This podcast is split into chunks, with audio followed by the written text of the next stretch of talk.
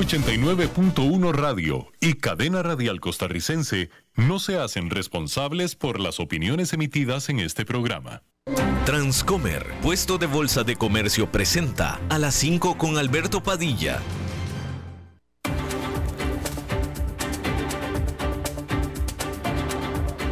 Inicia a las 5 con Alberto Padilla un programa diseñado con el objetivo de llevarte diariamente un tema de actualidad, acompañado siempre de reconocidos editorialistas, de lunes a viernes a las 5 de la tarde por CRC 89.1 Radio, a las 5 con Alberto Padilla.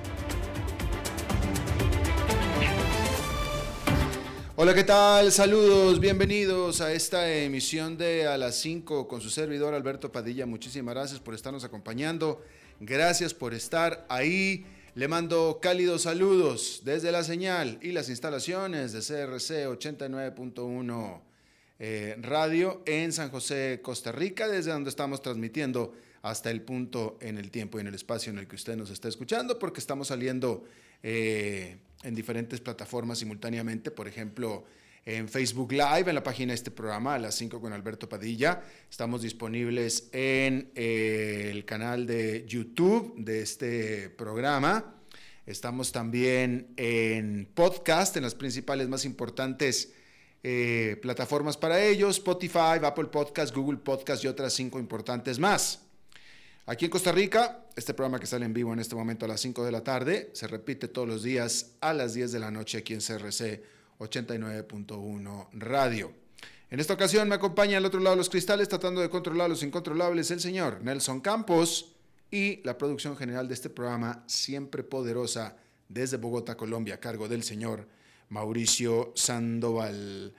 Bien, hay que comenzar informándole que ahora Spotify, eh, la más, como usted sabe y seguramente lo debe conocer, la más grande empresa o firma de eh, streaming, de música o de audio, Spotify, incluso usted nos puede estar escuchando en Spotify, por cierto, reducirá su fuerza laboral en 6%, despedirá a 600 de sus empleados con esta industria afrontando una caída en los ingresos por eh, anuncios en medio de lo que es un debilitamiento económico bastante fuerte. Se trata, como usted sabe y como lo hemos establecido aquí en este programa a lo largo de toda esta semana, se trata tan solo de la más reciente compañía tecnológica en reestructurar a su planta laboral de, después de la explosión en empleo que se dio con la pandemia. Hasta ahora, más de 46 mil trabajos en Estados Unidos en la industria de la tecnología han sido eliminados en lo que va de este año o en lo que va del mes, que es exactamente lo mismo. Esto de acuerdo a Crunchbase, que es un proveedor de datos.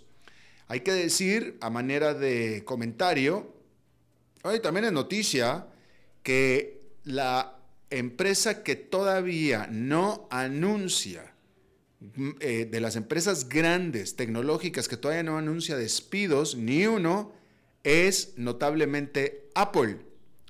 Y hay una razón muy particular por ello, o de ello, que Apple, que tuvo también una explosión en actividad, una explosión en ventas con la pandemia, al igual que todas estas empresas, Microsoft, Meta, Google, etcétera, Apple también. Apple también, pero Apple no se puso en una eh, fiesta de contratar empleados. Apple eh, hizo algunas contrataciones, pero muy selectas, pero no se dejó llevar por la corriente creciente que se dio con la pandemia. Se moderó mucho en ese sentido no tiró la casa por la ventana, las demás sí. Entonces, básicamente, mire, muy fácil, básicamente, todos los que contrataron durante la pandemia fueron despedidos en estos momentos, están siendo despedidos, básicamente. Y como Apple no, no contrató a nadie, pues entonces no está despidiendo a nadie. Muy, muy fácil, así, así, casi, casi así de sencillo como se lo estoy yo platicando. Así es que ahí lo tiene usted. Hay que decir que en Estados Unidos cuatro miembros del grupo ultraderechista Oath Keepers, eh, bueno, pues el nombre es Oath Keepers, que en traducción literal pudiera ser los guardadores del juramento, pero es el Oath eh, Keepers.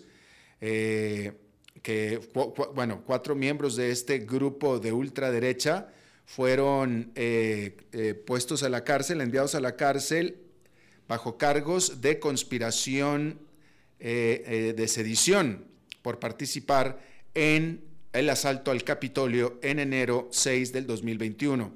Se trata de un cargo bastante raro, la verdad, muy poco usado en los Estados Unidos y que conlleva una pena máxima de prisión de 20 años.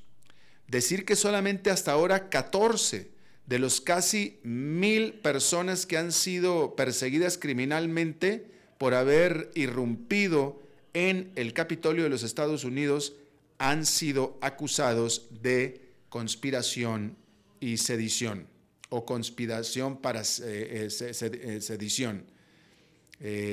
y bueno, los elementos por los cuales se les a unos sí y a otros no se les acusa de esto, bueno, pues esos no los conocemos, pero ahí lo tiene usted. Ah, hay que decir que, eh, bueno, como usted sabe, este fin de semana hubo otro tiroteo en masa en California, en los Estados Unidos, y eh, este lunes por la tarde, una persona más víctima de este tiroteo falleció en este lugar que se llama Monterey Park en Los Ángeles, con lo cual ahora la eh, número de víctimas fatales sube a 11. Eh, uno de los que estaba heridos en el hospital falleció. La policía todavía no dice nada, no informa nada sobre eh, qué pudo haber motivado este ataque el sospechoso, un hombre de 72 años de edad, Hu Tan, murió de un balazo que se dio él solo dentro de un vehículo que estaba ya rodeado por la policía.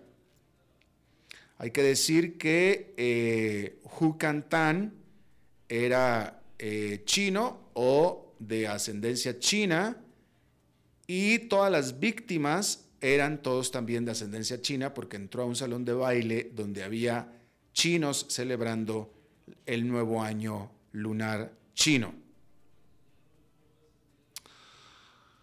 De manera separada, este lunes dos estudiantes fueron muertos en una eh, balacera eh, en un centro educativo de Des Moines, Iowa, en el estado de Iowa.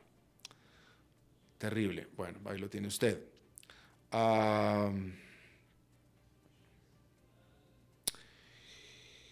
bueno, que decir que la presión diplomática sobre Alemania para que se deje de cosas y envíe de una vez por todas tanques Leopardo a Ucrania continúa acumulándose.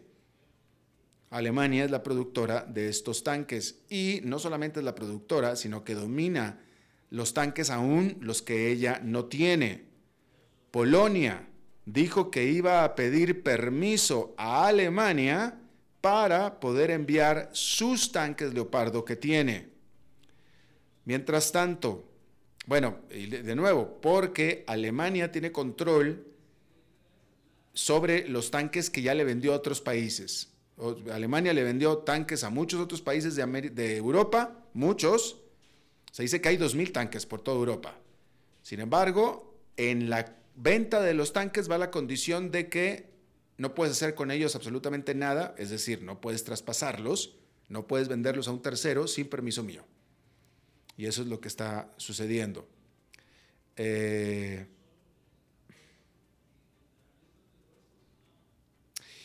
bueno, hay que decir que Rusia ordenó al embajador de Estonia que abandone el país en las siguientes 24 horas.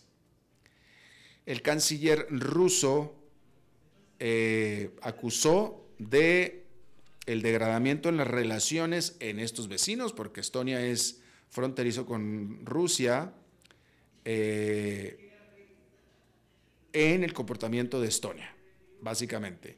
Estonia es, si no estoy equivocado, Estonia es parte de la OTAN. Y bueno, el país africano del norte de Burkina Faso terminó su pacto de seguridad con Francia, que había eh, visto a 400 tropas francesas estacionadas en este país eh, noroccidental de África para pelear eh, a los yihadistas en el Sahel. El gobierno actual de Burkina Faso, el cual tomó el poder en un golpe de Estado en septiembre, según los reportes, ha cultivado lazos con el Wagner Group, que es este eh, eh, compañía mercenaria rusa, y este gobierno de Burkina Faso le dio a las tropas eh, francesas un mes para que abandonaran el país. Hay que decir que ya los franceses, soldados franceses, habían abandonado a la vecina Mali el año pasado. Bien, ahí lo tiene usted. A decirle que eh, fíjese,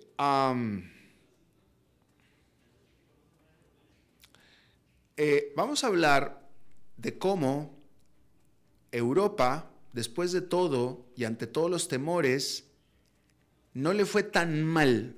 Iba a decir que se ha defendido bien. Ah, yo creo que lo más correcto es decir es que se ha defendido mejor de lo que se esperaba y no le fue y no le ha ido tan mal a Europa con la invasión de Rusia a Ucrania.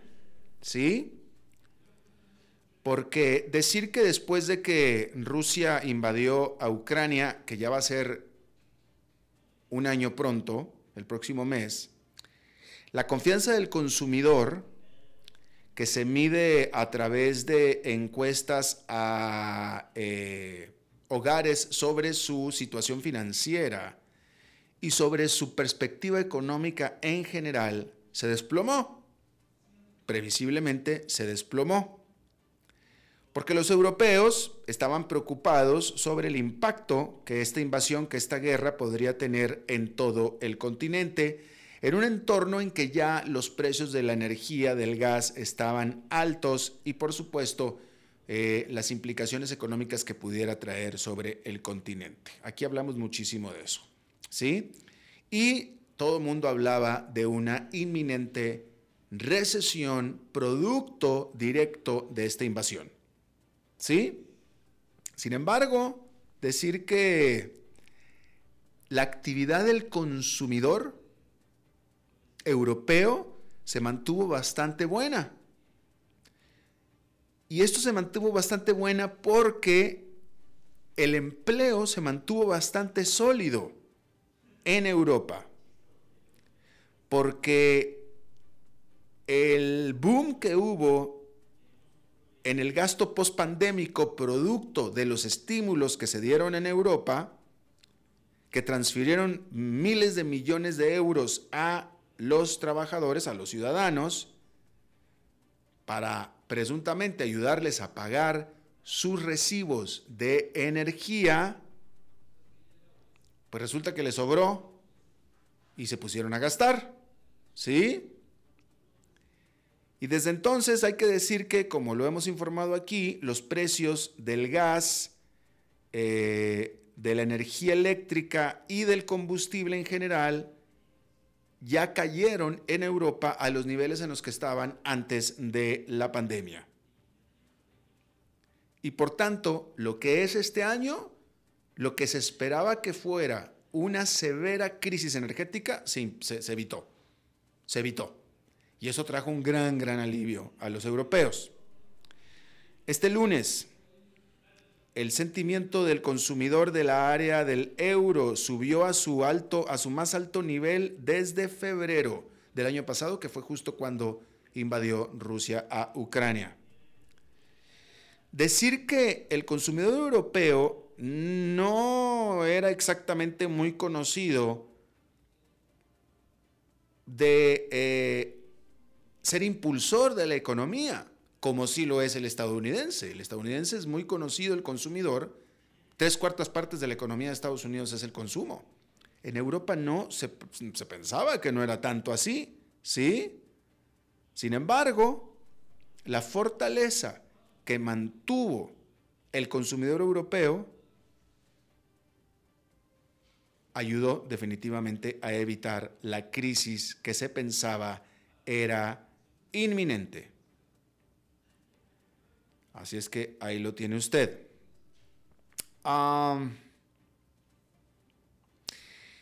vamos a hablar en la entrevista, más adelante vamos a estar hablando acerca de eh, Rusia y de Ucrania. Concretamente vamos a estar hablando acerca de lo que es el grupo Wagner, que ha empezado a sonar muchísimo en la guerra o en, en la invasión a Ucrania.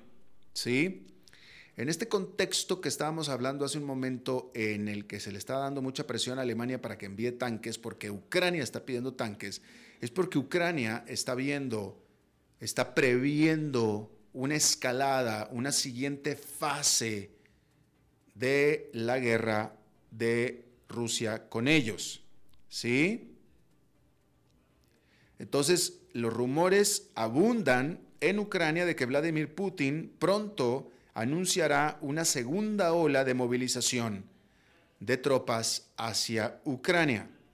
Sin embargo, hay que decir que Rusia no ha desplegado todavía ni siquiera todos los 300.000 hombres que había reclutado en la primera ronda.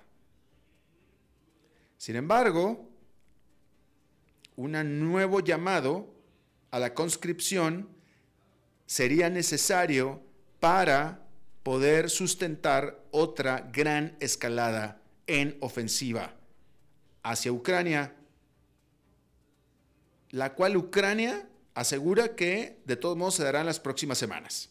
Entonces Ucrania dice una cosa, pero las evidencias parecen ser que son otras, porque, bueno, y aparte hay que decir que eh, la reciente de la, hace esto fue la semana pasada, eh, la reciente designación de Valery Grasimov eh, como el general número uno ruso en Ucrania para que tome el comando de la invasión, podría también eh, tomarse como una señal de que se acerca un nuevo ataque ruso. ¿Sí? Eso pudiera ser una señal. Sin embargo, la realidad, el sentido común diría que para que una segunda ola de ataque de Rusia tuviera eh, oportunidad, que fuera posible, ¿sí? Eh, Rusia tendría que hacer un llamado a la conscripción, según los analistas, de medio millón de hombres. Lo cual se antoja que es políticamente muy difícil, porque el primer llamado a la conscripción desató protestas generalizadas en Rusia en septiembre y se estima que 700 a 800 mil, 700 mil, 800 mil hombres abandonaron Rusia en solo un mes. ¿Sí? Y hoy en día las familias rusas están todavía mucho más negativas, indispuestas a enviar a sus queridos jóvenes o mayores también a la guerra. ¿Sí? Ahora, Vladimir Putin, por supuesto, él está muy comprometido y muy metido en esta invasión. Sin embargo, su pueblo no. Y de nuevo, pues nada más decir que la única vez que Vladimir Putin hizo un llamado se hizo un revolú. Este, y quizá, quizá por eso es que se tiene que valer ahora también del Wagner Group. Quizá. De eso es lo que vamos a hablar más adelante. Bien, este fin de semana eh, los presidentes de Sudamérica de corte izquierdista estuvieron bastante movidos. ¿eh? Hay que decir que eh, mi tocayo Alberto Fernández de Argentina y Luis Ignacio Lula da Silva de Brasil anunciaron que iniciarán los primeros eh, trabajos para desarrollar lo que llamaron ellos una moneda común sudamericana. ¿Sí? En un artículo que escribieron conjuntamente los líderes de ambos países, mencionaron que esta moneda, que podría llamarse SUR, y por qué no SUL, pero bueno, SUR, reduciría los costos y vulnerabilidades externas. De acuerdo al diario Financial Times, esta propuesta será discutida en la cumbre en Argentina que tendrán estos presidentes esta semana, en donde estará también Nicolás Maduro y Daniel Ortega, por cierto. Eh, y de concretarse esto, se dice que sería la segunda región del mundo más grande con una moneda común, después de, por supuesto, la Unión Europea. Bien, la moneda común, eso fue por parte de Ignacio Lula da Silva y Alberto Fernández, ¿sí? Otro presidente del grupo, Gustavo Petro de Colombia, dijo la semana pasada en Davos, en el Foro Económico Mundial, dijo, el tema de la integración total del continente latinoamericano ya se ha vuelto un asunto importante. La integración se ve vital para que los países de América Latina tengan la paz total otra vez. ¿Qué tiene que ver la famosa integración de América Latina con la paz? No sé. O sea, que si Colombia se integra con toda América Latina, se va a acabar las guerrillas, se va a acabar todo eso. A Petro dice que sí. ¿Cuál es el razonamiento? ¿Quién sabe? ¿Quién sabe cuál es el razonamiento? Pero, pero, eh, el propósito de este comentario, de todos modos, no va por ahí. ¿Sí? Vamos a empezar a hablar un poquito de la moneda común. Eh, el problema, a ver, el problema es que ni Lula da Silva ni Alberto Fernández dijeron que era exactamente una moneda común, ni tampoco nadie le ha preguntado a Gustavo Petro y tampoco nadie se lo preguntó nunca a Hugo Chávez, porque también era de los, era de los proponentes de la integración, eh, a qué se refieren con la integración. ¿Sí? Y yo aquí me pregunto, eh, a ver, ¿qué conocemos nosotros como una moneda común? La moneda común, el, Financial Times lo dijo, ahí lo dijo, la moneda común pues es como el euro. Y para tener una moneda común, pues hay que tener todo común, ¿no? Entonces yo me pregunto, ¿cómo puede tener dos países, en este caso Argentina y Brasil, ¿cómo puede tener una moneda común si no, si no tienen siquiera un tratado de libre comercio? O sea, ¿cómo puede ser posible? Europa tiene una moneda común porque tienen integración, están integrados, tienen pasaporte común, tienen todo común, economía común, objetivos fiscales comunes, tienen todo común. Económicamente es como si fuera un mismo país. ¿Sí? Entonces, si no tienes tratado de libre comercio, si no tienes eh, eh, fronteras abiertas, si no tienes un solo pasaporte, ¿para qué sirve entonces una moneda común? Además, déjeme le digo una cosa, no me parece a mí que ni Alberto Fernández, mucho menos Ignacio Lula da Silva, ni nadie de su gabinete, de ambos gabinetes, tenga la capacidad técnica de poder decir o discernir qué es exactamente una moneda común. A mí más bien me parece que lo que ellos están proponiendo, al estilo Nicolás Maduro con la moneda virtual que quería hacer Nicolás Maduro, que fue un fracaso total, ¿no? El Petrobolívar, no me acuerdo ni cómo se llamaba la, mamarrachada esa, que por supuesto que no fue más que una mamarrachada, como tantas de las que dicen estas gentes, este, y que no, no, pasó nada. Entonces, a mí más bien lo que me está pareciendo que pudiera en todo caso aplicarse, una, o sea, e, e, en todo caso, entre Brasil y Argentina, es una moneda alternativa. Una moneda alternativa común que pudieran utilizarse en lugar del dólar. Eso es lo que me parece a mí que en todo caso pudiera ser. Porque, o sea, fíjese qué tan disparatado es esta idea. Un disparate total.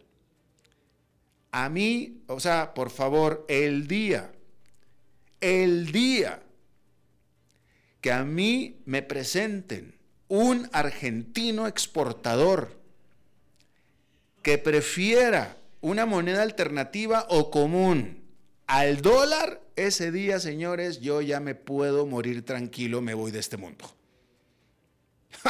Yo quiero ver un argentino exportador que diga, no, no, no me pagues en dólares, págame en la moneda famosa común que vamos a tener. Sí, cómo no, y mi abuelita tiene alas y vuela. Por supuesto, claro, sobre todo los argentinos. Además, por favor, la historia ahí está. O sea, eh, Argentina y sobre todo Brasil son de los países más nacionalistas y menos globalizados de América Latina. Punto. Y además, históricamente, Brasil y Argentina se tienen tremenda desconfianza. Tremenda desconfianza. Lo que pasa es que ahorita están muy de moda porque como es que, son del mismo colorcito, medio verdecito, entonces por eso se quieren mucho Alberto Fernández y eh, Ignacio Lula da Silva. Déjame le digo una cosa, Alberto Fernández tiene cosas mucho, pero mucho más apremiantes que resolver en Argentina que ponerse a pensar en una moneda común. Como por ejemplo hacer su país más competitivo. Y una de las maneras de hacer su país más competitivo es hacer un tratado de libre comercio. Déjense de estupideces de una moneda común, hagan un tratado de libre comercio, hagan al Mercosur un área de libre comercio. Empecemos por lo primero. ¿Sí? Esto me suena como al Nini a un muchacho que ni trabaja ni estudia y tiene sueños de hacerse millonario. Ah, pues qué lindo muchacho, nada más que primero consíguete un trabajito, ¿ah? Primero. Primero ponte a trabajar. ¿No? Porque el dinero no te va a caer del cielo, ¿va? Pues es lo mismo esto. Pero primero pónganse a trabajar, primero pónganse lo primero. Abran sus fronteras. Hombre, a principios de este siglo, Uruguay, que está insertado entre Argentina y Brasil, Uruguay puso sobre la mesa su intención de crear un tratado de libre comercio con Estados Unidos. No tenía absolutamente nada que ver ni con Argentina ni con Brasil. Y Uruguay dijo, quiero un tratado de libre comercio con Estados Unidos. ¿Sabe usted qué fue lo que pasó? Casi los invade Brasil y Argentina. No se lo permitieron. No tenía absolutamente nada que ver con ellos. No se lo permitieron bajo según esto, los estatutos del Mercosur.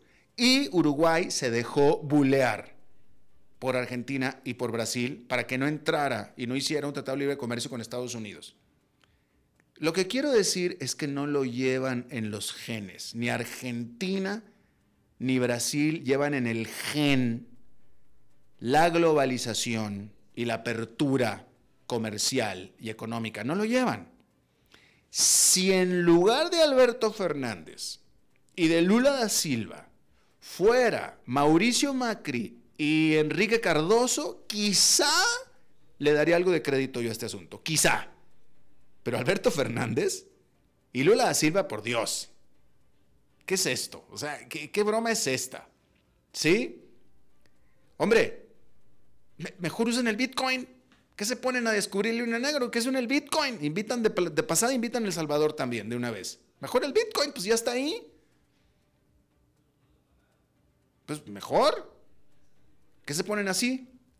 Bueno, lo que me trae al tema de Petro, con la integración. ¿A qué le llaman integración? ¿A qué le llama Petro integración? ¿A qué le llamaba Hugo Chávez integración? Resulta que en el diccionario integración es justo lo que yo pensaba que era, ¿sí? Es construir, constituir un todo, ¿sí? El equipo lo integran 11 jugadores, es un, todo. Completar un todo con las partes que faltaban, dice el diccionario. Hacer que alguien o algo pase a formar parte de un todo, integración. Entonces, volvemos a decirlo, volvemos a lo mismo. ¿Cómo vamos a estar hablando de integración en América Latina? ¿Cómo está Colombia hablando de integración? Petro, si no es capaz de tener un tratado de libre comercio, primero que abra Petro un tratado de comercio con Nicolás Maduro. Y después hablamos de integración. Porque lo que yo entiendo como integración es precisamente la Unión Europea. Ellos están integrados. Usted ve, pues, entonces, qué bien, qué bonito que Petro tenga esta idea. Bueno, empecemos, que nos dé el ejemplo, que se integre con Venezuela. Hagan un tratado de libre comercio. Primero, es que hay que empezar con lo primero. Que hagan un tratado de libre comercio. Yo quiero ver a Venezuela, Venezuela y Cuba, tan hermanitos que son, no son capaces de tener un tratado de libre comercio siquiera. Ah, se regalan cosas, eso sí. Venezuela le manda petróleo y Cuba le envía excusados, literalmente gratis, a cambio, intercambio.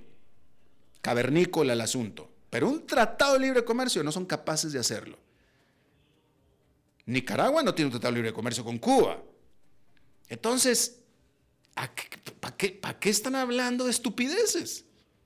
Eh, primero vamos con lo primero. ¿Sí? Discúlpenme, voy a decir algo que aquí causa mucho estupor, pero es la verdad. ¿Quién, y qué pena, pero es la verdad, quién, eh, el único personaje en el continente americano que tuvo una idea concreta, destinada y dirigida hacia la integración, que en realidad pues nunca dijo la palabra integrar porque no era la intención, pero era un primer paso a la integración, discúlpenme, pero es la verdad y está en la historia, fue el presidente Bill Clinton de Estados Unidos cuando propuso el ALCA, el Área de Libre Comercio de las Américas y se pusieron a trabajar sobre eso. Ese sí es un primer paso para la integración. Ahora, por supuesto, en Estados Unidos, los digo, en América Latina, los resentidos como Hugo Chávez, etcétera, puso el grito en el cielo. ¿Por qué? Porque era una iniciativa de Estados Unidos, Bill Clinton, etcétera, y fue él mismo el que acuñó la frase Alca al carajo y literalmente el Alca se fue al carajo. ¿Sí? Pero hizo mucho más por la famosa integración latinoamericana Bill Clinton que Hugo Chávez. Muchísimo más. Cuando menos Bill Clinton puso algo concreto sobre la mesa. Y como lo puse yo en mi libro que escribí, perfecto, yo estoy de acuerdo que Estados Unidos caiga gordo en América Latina haciendo una propuesta de este tipo. Perfecto, muy bien, alca el carajo, perfecto. Pero ahí lo correcto hubiera sido hacer, ¿saben qué señores? Excelente idea. Vamos a hacer un área de Latinoamérica de libre comercio, dejamos fuera Estados Unidos, pero vamos a hacer un área de, de libre comercio entre México y Argentina todos en medio. Vámonos todos. Eso es lo que debemos haber hecho. Ah, no, pero no. Como le digo, hablan de integración, pero no son capaces siquiera de tener un, libre, un tratado libre de comercio. Entonces, ¿de qué jodidos estamos hablando? Que se pongan a trabajar mejor. Petro, Alberto Fernández y Lula da Silva tienen cosas mucho más importantes que hacer que estar perdiendo el tiempo en estupideces, literalmente. Vamos a hacer una pausa y regresamos con más.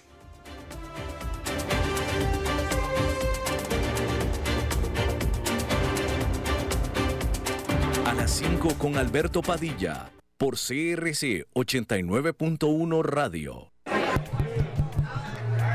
Ok, gracias a todos por haber venido a la fiesta de despedida de don Alberto, quien cumple 30 años de trabajar para nuestra empresa. Y bueno, le llegó el día del retiro. Don Alberto, ¿por qué no viene acá y nos da unas palabras? Muchas gracias a todos. Solo puedo decirles que si alguien sabe de algún trabajito, que por favor me avisen.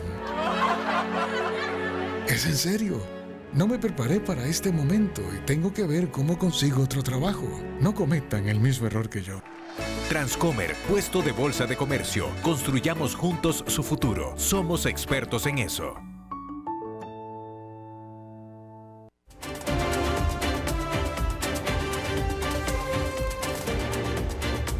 Seguimos escuchando a las 5 con Alberto Padilla.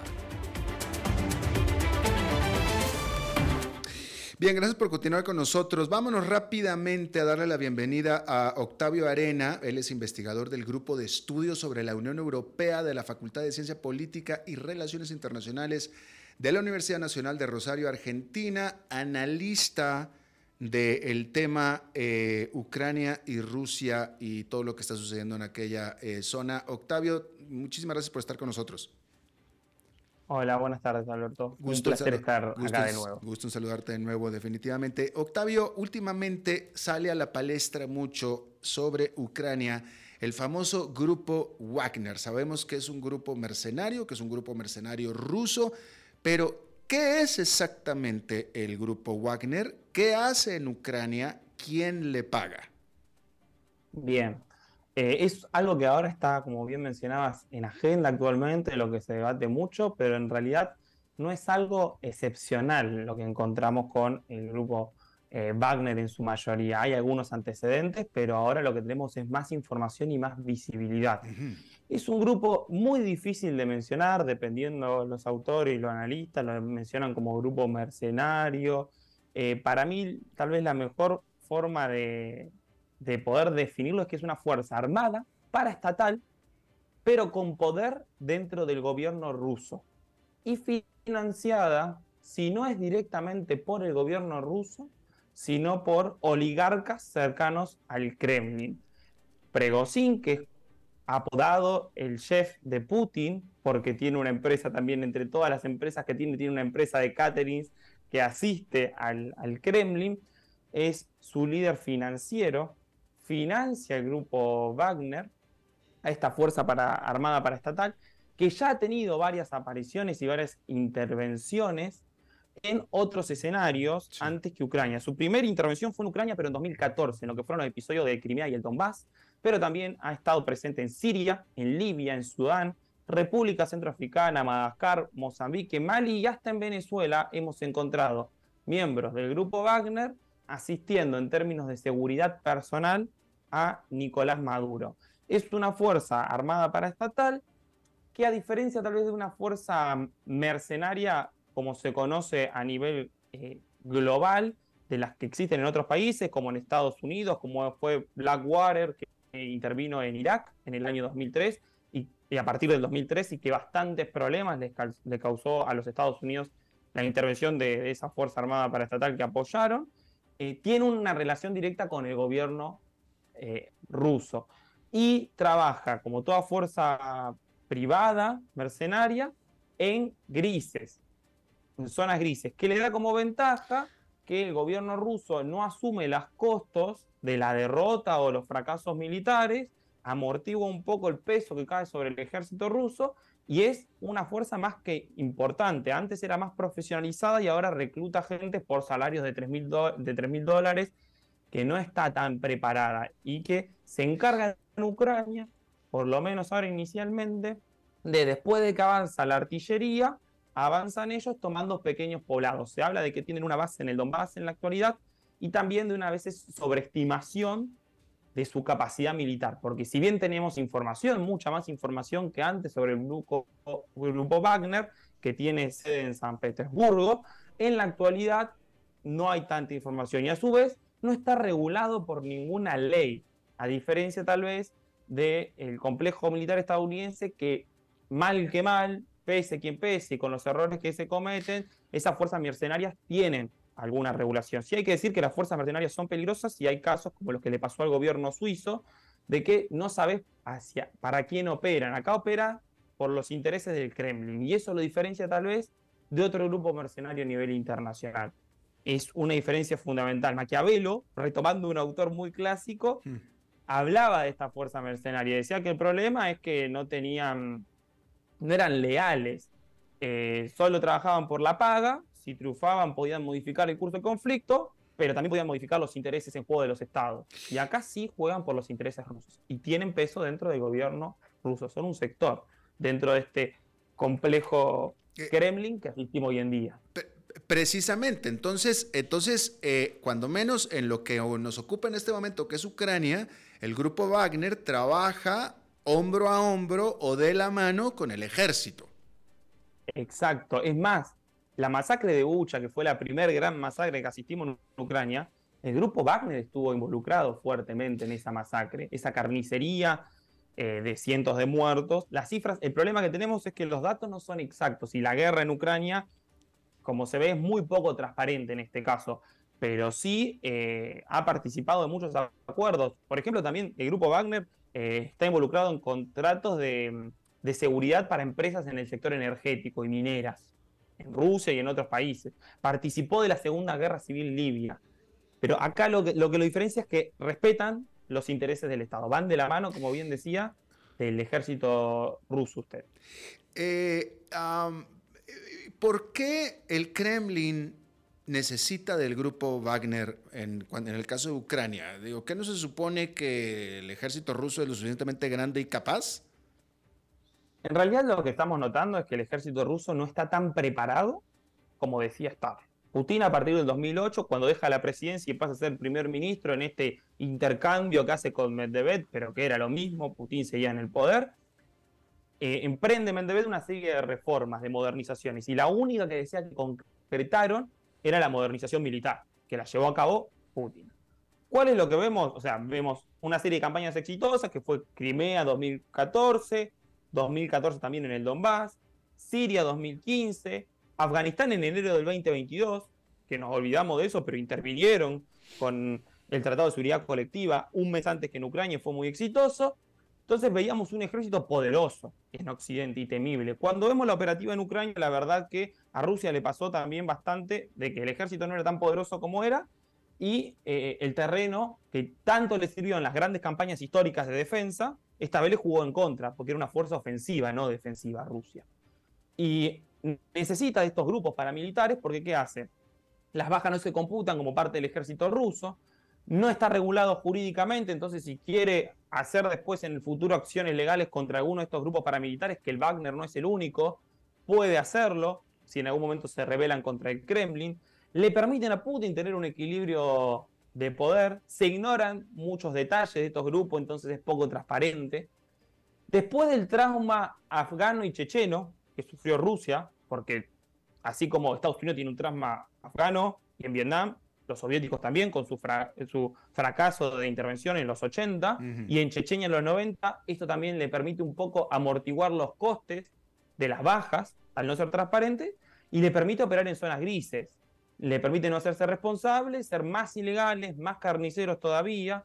Y puntualmente se habla que cuando inició el conflicto en Ucrania, el objetivo, según declaraciones más que nada de Ucrania y de la inteligencia de Estados Unidos, es que era el objetivo del grupo Wagner asesinar a Volodymyr Zelensky, al presidente ucraniano. Ese era el objetivo fundamental.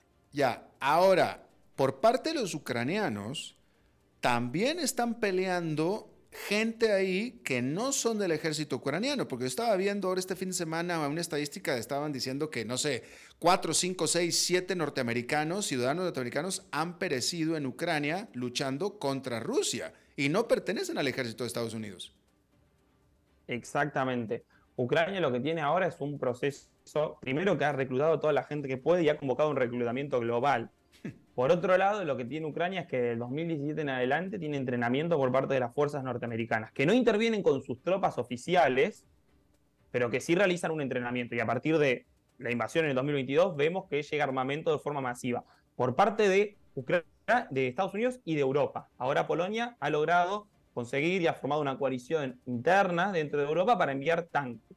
Tanques fabricados en Alemania, pero Alemania va a ser la vista gorda porque por cuestiones legales no envía armamento a zonas de conflicto. Eso decía hasta antes de febrero del 2022 y le va a permitir a Polonia enviar tanques. Y en este caso también en Ucrania hay muchas fuerzas paramilitares organizadas, nacionalistas, para defender el territorio.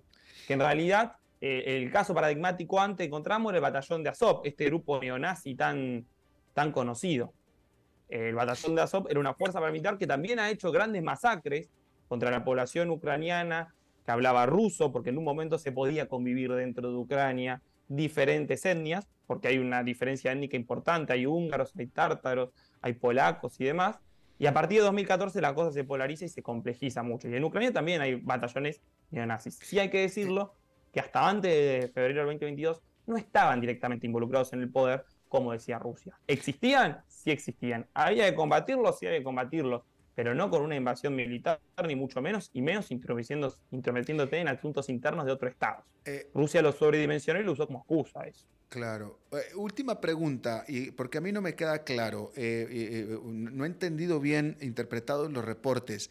Los generales rusos, la élite militar rusa, ¿está de acuerdo o no está de acuerdo con la presencia del grupo Wagner en Ucrania?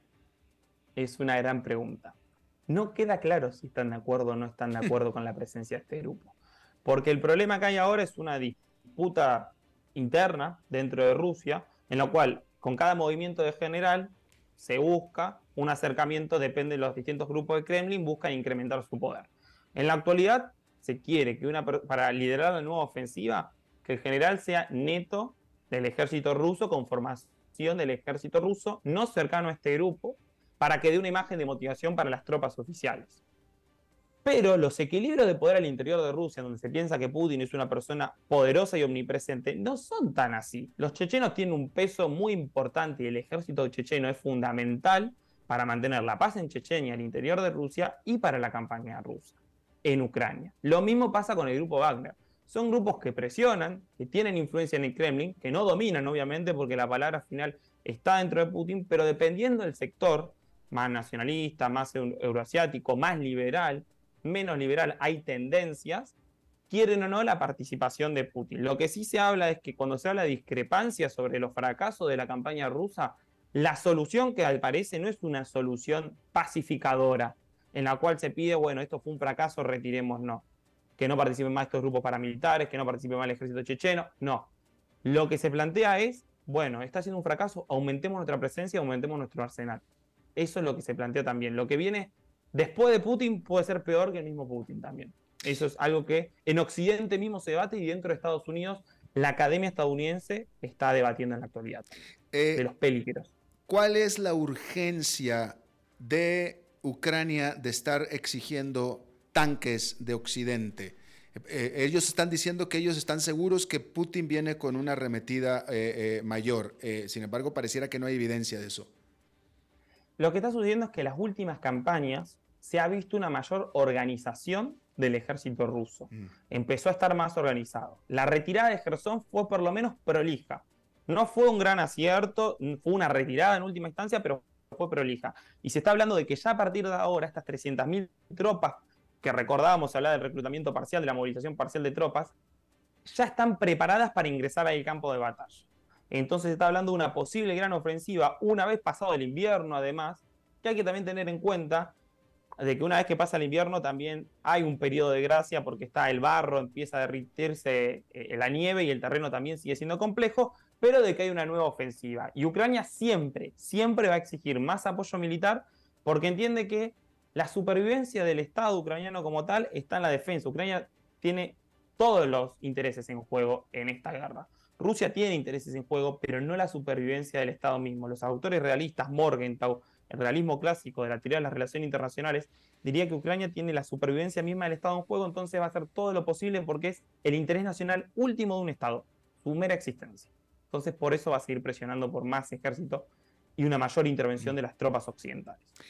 Octavio Arena, investigador del Grupo de Estudios sobre la Unión Europea de la Facultad de Ciencias Políticas y Relaciones Internacionales de la Universidad Nacional de Rosario, Argentina, analista eh, de estos temas sobre Ucrania y sobre Rusia y buen colaborador de este programa. Te agradezco muchísimo que hayas colaborado una vez más. Muchas gracias, Alberto. Que tengan una muy buena tarde. Igual, hasta la próxima. Eh, vamos a hacer una pausa y regresamos con más. A las 5 con Alberto Padilla, por CRC 89.1 Radio. Papi, este es el muchacho del que te hablé, Carlos. Ah, sí. Usted es el famoso. Este sí, señor, mucho gusto en conocerlo. Quiero que sepa que mi relación con su hija es algo muy serio. Sí, papá. Estamos listos para tener un futuro juntos. Ah, sí. Pues cuénteme, ¿cómo están sus finanzas, su portafolio de inversión, sus activos líquidos y el balance general del presupuesto de la pareja? Ya saben, ingresos y gastos. Eh, este, ¿qué cosas? ¡Ay, papi! Sí, porque ya saben, para estar listos Primero hay que prepararse. Transcomer, puesto de bolsa de comercio. Construyamos juntos su futuro. Somos expertos en eso.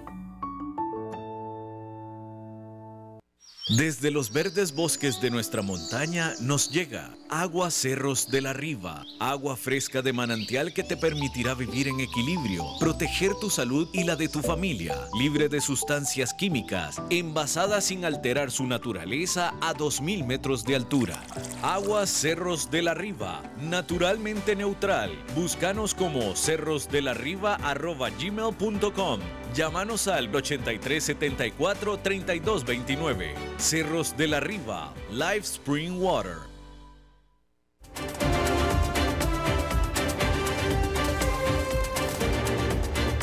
Seguimos escuchando a las 5 con Alberto Padilla.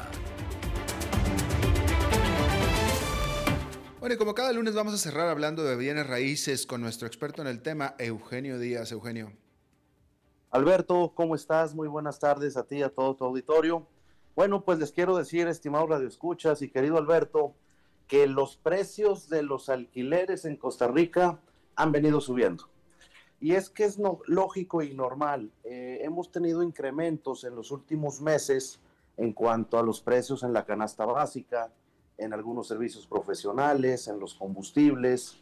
Eh, es decir, la vida ha aumentado y, y en los bienes raíces no es la excepción.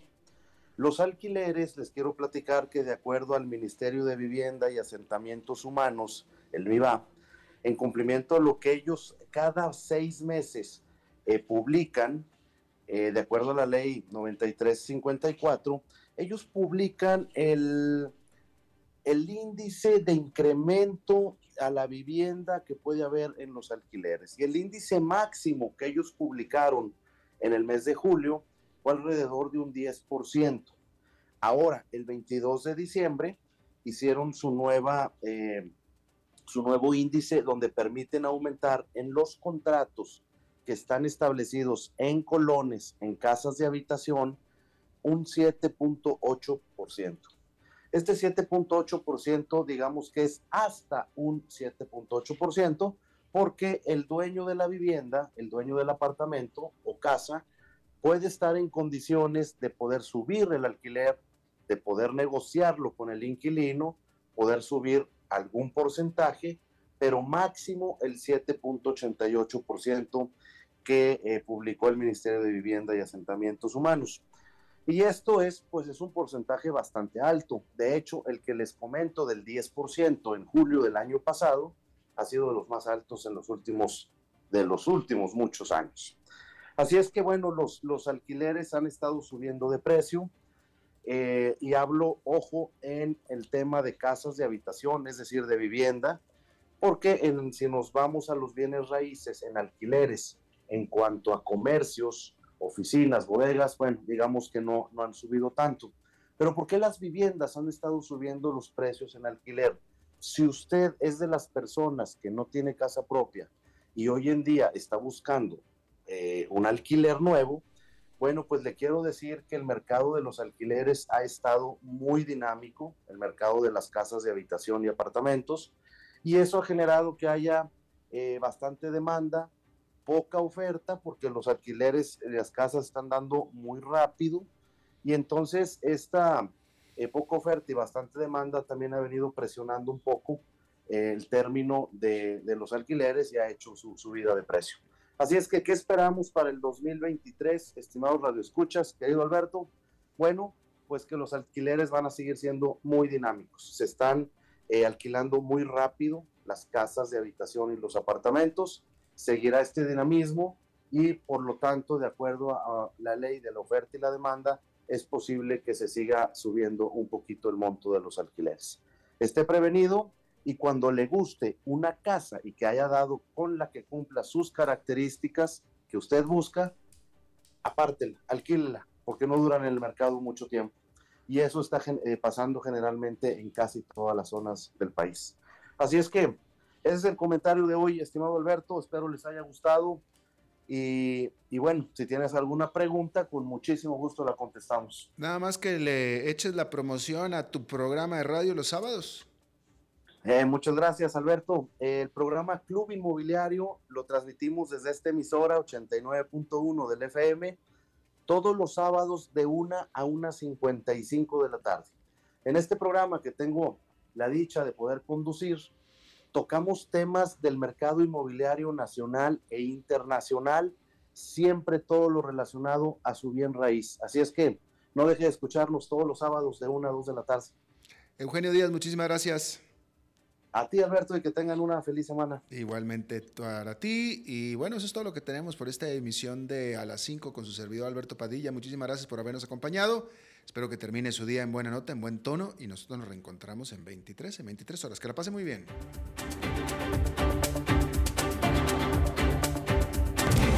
A las 5 con Alberto Padilla fue traído a ustedes por Transcomer, puesto de bolsa de comercio. Construyamos juntos su futuro. Somos expertos en eso.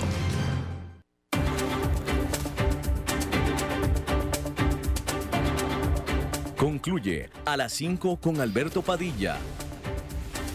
Un programa diseñado con el objetivo de llevarte diariamente un tema de actualidad, acompañado siempre de reconocidos editorialistas, de lunes a viernes a las 5 de la tarde por CRC 89.1 Radio, a las 5 con Alberto Padilla,